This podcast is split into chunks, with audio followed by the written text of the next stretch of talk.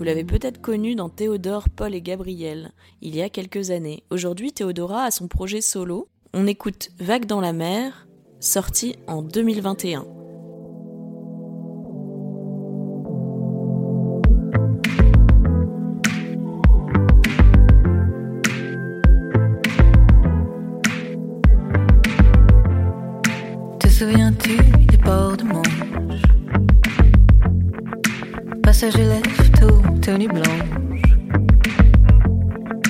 Ouais, les dames bouger des hanches. Tout à leur vie À leur vie Elles ménageaient nos pieds fragiles. On les voyait flotter sur la ville. Et passer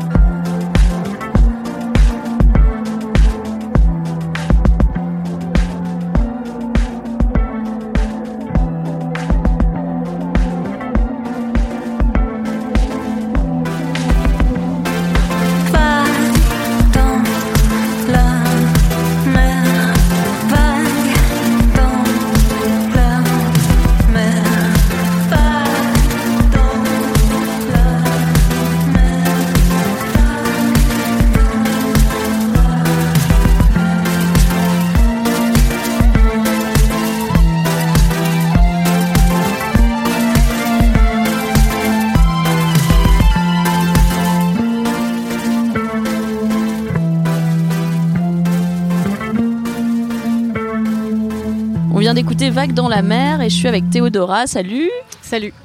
Moi, je voulais savoir un peu euh, comment tu avais commencé la musique, parce que bah, du coup, ça, ça remonte, euh, j'imagine. Ouais, en Parce fait, que euh, ouais. euh, moi, j'ai connu, je t'ai connu avec Théodore, Paul et Gabriel. Et après, bah, tu as créé ton projet solo, mais la base, c'est quoi Est-ce que c'était la. Tu as fait de la basse tout de suite? Est-ce que tu as commencé quand? Mais J'ai commencé par la basse quand j'avais 13 ans. Euh, j'étais genre, en- je crois que j'étais en quatrième. Et euh, en fait, mon frère faisait de la guitare. euh, je crois que l'année d'avant, ça lui avait pris cette espèce de lubie obsessionnelle. Il s'était enfermé dans sa chambre des heures et des heures par jour et il était ressorti. Il savait faire de la guitare. Et j'étais un peu jalouse, je pense. Et Ouais. j'avais envie de faire partie de ce monde-là. Et puis en plus, à la maison, on écoutait énormément de musique, de rock, etc. Donc j'ai voulu un peu faire comme lui, mais autrement, en choisissant la basse. Et, et il avait des copains qui, qui m'ont donné des cours de basse au début. Et, Et au bout de six mois, en fait, euh, je savais quasiment rien faire, mais je me suis inc- incrustée dans le groupe du collège. Ok. Et après, du coup, au lycée, euh, c'est quand que tu t'es dit, ah, je pourrais en faire euh, plus professionnellement, euh, que tu as commencé à écrire. Mais en fait, c'était complètement. tout s'est fait un peu par hasard. Comme souvent dans la vie, j'ai l'impression. euh, je faisais de la basse, mais comme quelque chose, un passe-temps à côté. euh, J'étais pas très sérieuse. J'avais quand même ce groupe du collège qui était devenu le groupe du lycée. ouais. Et on a continué jusqu'à 18-19 ans à faire Cool. des concerts. On a fait des tremplins, tout ça. Donc c'était formateur et en même temps, vraiment, j'imaginais pas que ça serait ma vie. Et finalement, j'ai. T'étais où? C'était C'était à Paris. C'était à Paris? Ouais. Et Bon, déjà, c'est bien, tu as une scène euh, à Paris, c'est peut-être euh, plus facile d'avoir euh, des endroits pour jouer ou euh, de rencontrer d'autres musiciens. Ouais, ça c'est sûr. Et puis en plus, on avait tous plein de copains qui, étaient, qui venaient à, tous nos concerts et c'était marrant. On faisait un tout petit peu partie de la vibe euh, rock and roll Friday, enfin des baby rockers. Ouais. Mais on était vraiment plus hard rock, donc on n'était pas exactement euh, des mods quoi. On était un peu bizarre avec nos cheveux euh, en, en bataille, euh, longs et sans pas, avec pas vraiment de style quoi. Ok. Et, mais c'était marrant quand même. Et en fait, j'ai commencé à faire des études de cinéma et, et j'ai rencontré à ce moment-là les filles de Théodore Paul et Gabriel, Clémence et Pauline, qui, qui avaient un groupe et qui cherchaient justement une bassiste. Et donc le hasard faisant bien les choses, j'ai commencé à jouer avec elles et, et petit à petit, je me suis rendu compte qu'il fallait choisir, en tout cas provisoirement, entre musique et, et le reste, c'est le cinéma, enfin en tout cas les, les études quoi. Et donc j'ai arrêté euh, mes études et je me suis lancée complètement dans la musique à ce moment-là. Et donc là, avec Théodore Paul et Gabriel, c'était plus pop rock, c'était. euh, C'était euh, un peu un peu pop rock, mais assez folk Ouais. aussi au début. Euh, au début, il n'y avait pas de batteur en fait, enfin pas de, de percussion, donc c'était assez acoustique et, et on avait des, plein d'influences en commun euh, des années 60 et 70. Et, mais c'était assez folk. Et puis finalement, on a inclus un, un- un garçon qui, qui s'appelait Benjamin et qui était batteur et c'est devenu de plus en plus rock, je pense, au fil du temps. Et on a sorti ensemble un album, mais à l'époque encore, en fait, euh, même dans ma tête, psychologiquement, je ne voyais pas vraiment ce que j'allais faire dans la vie. Je savais pas trop en fait, et j'avais pas que là, encore. tu faisais encore des études de cinéma, du coup, c'était pas. Un- J'avais arrêté, mais je faisais de la basse, mais je me, je me cherchais encore, et puis euh, j'avais du mal à composer en groupe, en commun en fait. Je savais pas le faire, et donc je savais pas si j'étais capable de composer vraiment. Euh, J'ai un tout petit peu travaillé sur les compos de l'album, mais pas beaucoup. Et c'est en quittant le groupe que d'un coup euh, j'ai, enfin, pas vraiment une épiphanie, mais en tout cas, bon déjà en tournée, j'écoutais énormément de choses qui n'avaient rien à voir avec la musique qu'on faisait, qui m'a beaucoup donné envie de, de d'essayer des choses. Et, euh, et comme c'est vrai que j'ai un frère, par exemple, autodidacte, et qu'autour de moi, par exemple, mon père aussi, et qui était réalisateur, il est autodidacte, je voyais pas pourquoi j'essaierais pas. Et donc j'ai essayé, euh, on m'a donné un synthé, et à partir de là, j'ai ach- j'ai acheté plein de petits trucs pour euh, apprendre à produire chez moi. Et, et quand j'ai quitté le groupe, j'ai commencé vraiment à composer des chansons, Ok. vers Et 24 donc, ans. C'est là que ça a commencé, du coup, ton projet solo. euh, tu as, commencé à écrire toute seule. Après, ça doit être difficile de, de faire un truc euh, où tu es complètement toute seule. Du coup, tu as des synthés, tu as des pédales, t'as des, euh, ça doit être tout un. Bah, ça doit changer déjà d'être sur scène en plus toute seule. euh, C'était comment les premiers moments du, projet Théodora du coup? Bah, ça s'est fait progressivement, mais déjà il y a eu les moments un peu magiques de quand tu es dans ta chambre et que tu arrives à faire une suite d'accords, alors que tu jamais fait vraiment du piano, mais juste apprends petit à petit, tu regardes autour de toi, tu demandes à tes amis qui font du piano de t'expliquer. Et après, juste euh, instinctivement, tu passes des heures et des heures, et finalement, tu arrives à faire une suite d'accords et à poser une mélodie dessus. Et déjà, ça, c'était une étape énorme en fait. Ouais. C'était Let Me In. Et euh, cette chanson qui est sortie sur mon premier EP. Et, et à partir de là, du coup, j'ai senti que vraiment l'avenir s'ouvrait. Enfin, et donc, ça, c'était le step 1. Et ensuite, euh, apprendre à vraiment produire, ça m'a pris énormément de temps. euh, Enfin, puis j'ai d'abord bossé avec des gens qui savaient produire, comme Rémi Alexandre, qui faisait partie du groupe Sid Matters. Et, euh, et ensuite, euh, c'est et enfin, je pas, des rencontres déterminantes euh, qui m'ont permis de, de, peut-être de, rendre plus solide l'assise des choses, mais aussi de me montrer que c'était possible en fait. Et ça, c'était en quelle année, euh, du coup, ton premier EP Bah, le premier EP, c'était en 2016. Ok. Mais donc, toute l'année 2015, j'avais travaillé avec Rémi, Alexandre.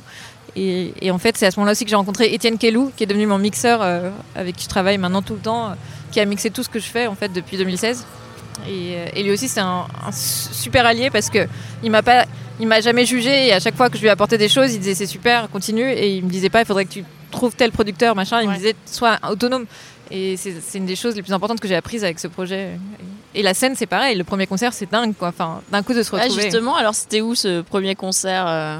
C'était au pop-up du label. Ouais. Euh, et à l'époque, en plus, euh, on était quatre au tout début. Il y avait Zoé Hochberg qui m'a ensuite accompagnée.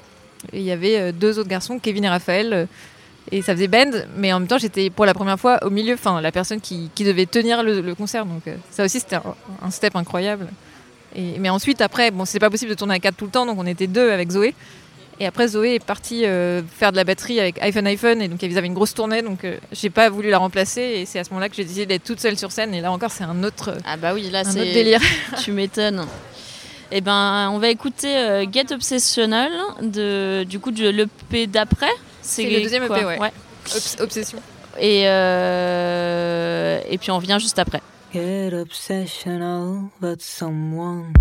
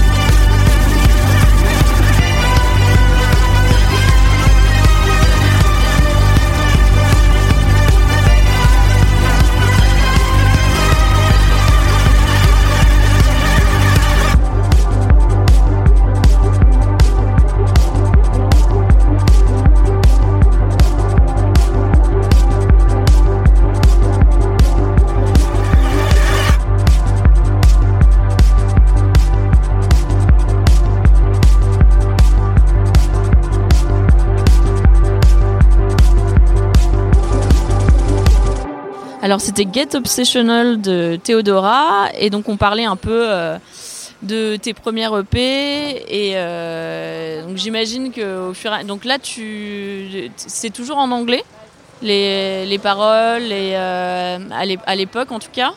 Euh, à l'époque, bah, de, ou- de- Ouais, en 2016-2017. ouais, ça commence vraiment en anglais. Ok. Et là, euh, par contre, donc c'est le morceau qu'on a écouté en premier. Tu as fait un morceau en français, Vague dans la mer. Que- comment tu as eu, t'as eu envie de chanter en français? Des euh, c'est, Ben, c'était, ouais. un tru- c'était un projet ou c'était juste. euh, ah, c'est venu comme ça euh? Bah ouais, c'est venu comme ça et en même temps, c'est rare que j'ai que j'ai vraiment envie de, de chanter en français, c'est vrai. Mais je, je l'exclus jamais, hein, mais c'est vrai que je me sens assez à l'aise en anglais. Et, euh, mais cela dit, j'ai aussi fait une chanson en, en italien. euh, et là, je bosse sur un EP avec des chansons en, en grec, en turc et dans, dans plusieurs langues européennes. Donc euh, en fait, globalement, je crois que j'aime bien le, la langue et, toutes ces diversités justement. Ah, c'est intéressant là. euh, c'est quoi ce projet d'EP en plusieurs langues du coup euh Une sorte d'odyssée. euh, Est-ce que, tu parles plein de langues différentes ou il y, a Pas du tout. il y a des gens qui t'écrivent des, des chansons en. Exactement, j'ai demandé. En tout cas, je parle, bon, je parle italien.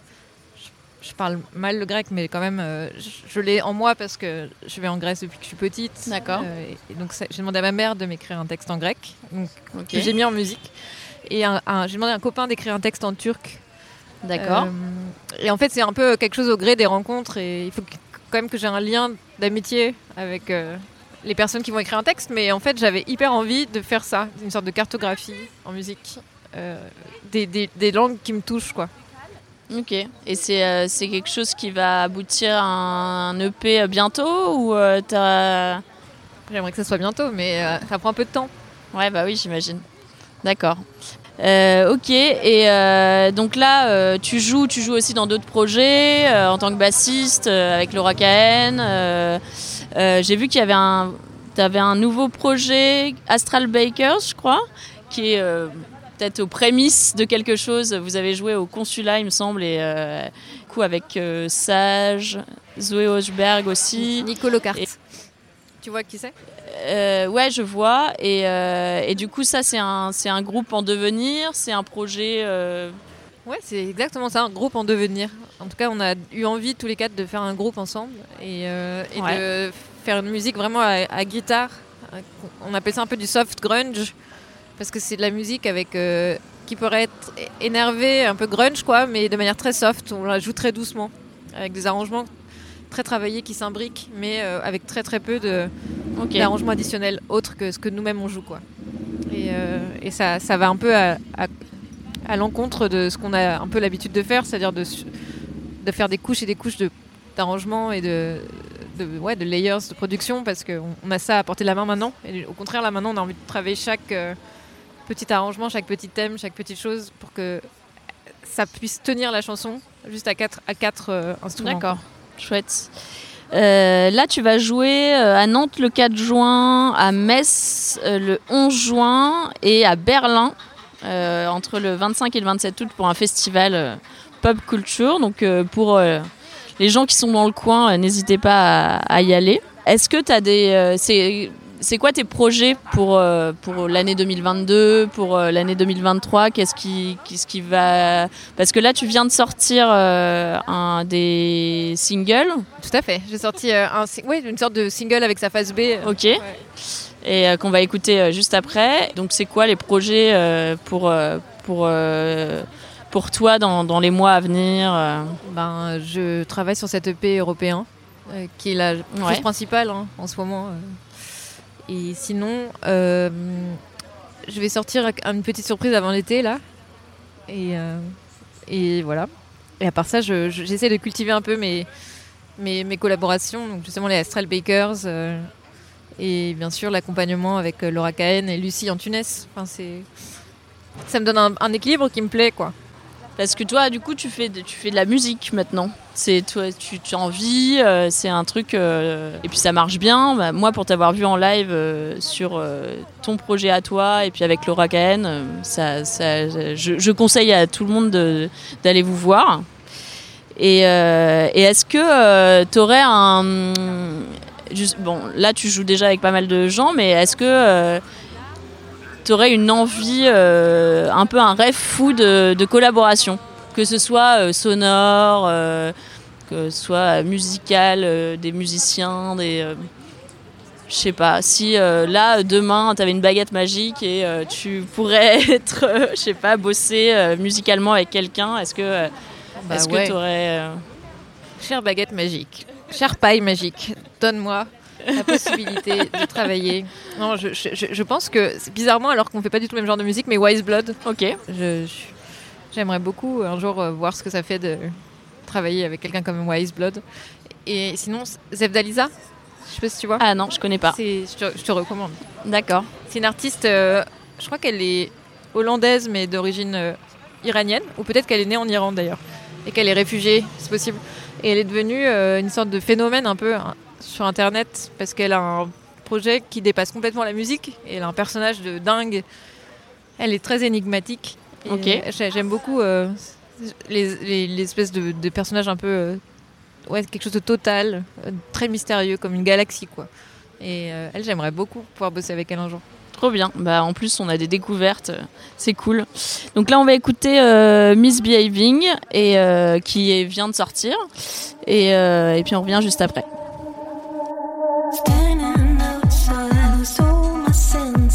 Reduced to nothing.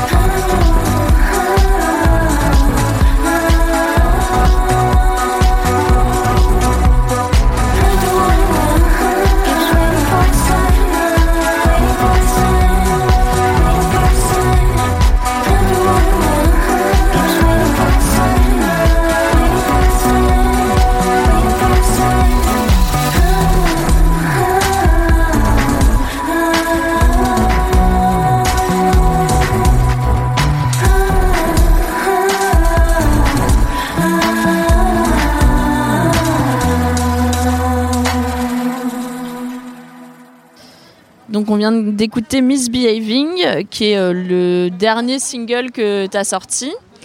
Euh, Euh, donc je rappelle euh, que tu joues à Nantes, à Little Atlantic le 4 juin et à Metz pour le festival du film subversif le 11 juin et à Berlin fin août. Euh, donc euh, n'hésitez pas à, aller euh, au concert. Et euh, est-ce que tu as des dates à Paris euh, dans, dans les mois qui viennent euh, Pour l'instant, non. Pour l'instant, non. Ok. Mais euh, tu joues avec, le- tu vas jouer avec Laura Cahen. euh, Bah, Laura Cahen a une a pas mal de dates, donc euh, toi t'es tu- t'es sa bassiste. On va jouer à Paris Euh, justement. Euh, ce sera en février prochain. Ouais. euh, on joue au Trianon euh, le, le 9 février Ok. 2023. 9 février 2023. Donc voilà, on peut déjà remplir euh, notre agenda euh, 2023. Bah écoute, je te remercie en tout cas euh, d'avoir pris le temps euh, de répondre à mes questions. Et Merci puis, euh, et puis voilà, on, on continue à, à te suivre euh, sur, euh, sur, euh, sur les plateformes, et, etc. Merci beaucoup. Merci, à bientôt.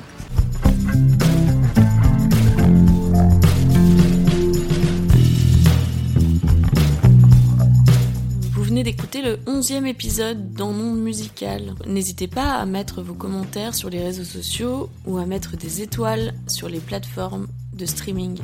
On se retrouve bientôt pour le 12e et dernier épisode de la saison 1 dans Monde Musical. À bientôt!